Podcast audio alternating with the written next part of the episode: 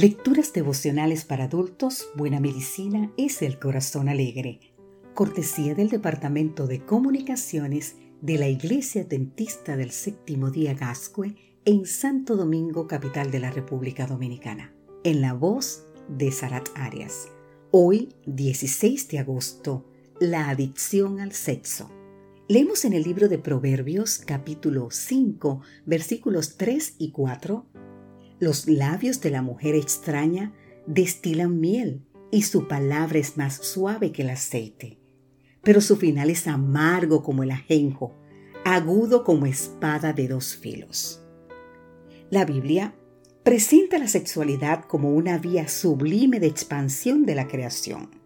Podemos leer más en el libro de Génesis, capítulo 1, versículo 28 y capítulo 2, versículo 24 y no lo limita a la procreación, sino que lo presenta como un don divino para goce, intimidad y satisfacción de un hombre y una mujer en unidad matrimonial. Primera de Corintios capítulo 7 versículos 2 al 5. Sin embargo, la sexualidad constituye un impulso fortísimo y se presta a abusos que conducen al deterioro emocional, social, físico y moral. El capítulo 5 de Proverbios, por medio de los artes de la mujer extraña, la palabra hebrea suur puede traducirse como mujer extraña o prostituta. Ofrece una descripción cabal de las características más importantes del sexo que Dios aprueba y el que rechaza.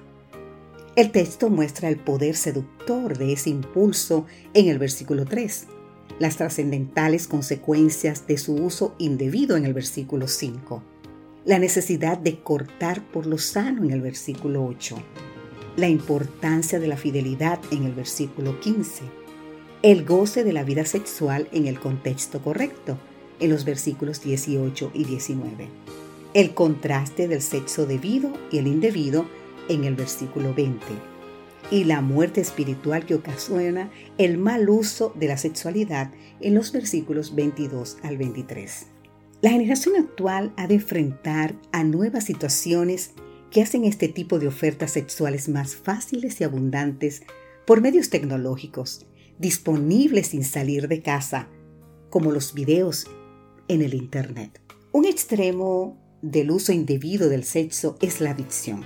El adicto al sexo posee una obsesión constante, pensamientos e imágenes sexuales, insatisfacción que pide un poco más, malestar emocional y le provoca enojo, tristeza, frustración. Cuando el sexo no se materializa, culpa. Cuando se materializa, intentos fallidos de abandonar la práctica y perpetuación del problema a pesar de las consecuencias que ocasiona en la familia y también en el trabajo y también en los estudios. Y la relación con Dios sobre todas las cosas. Las tentaciones sexuales afectan a todas las personas, siendo los jóvenes los más vulnerables. El impulso sexual es muy fuerte, más en unos que en otros.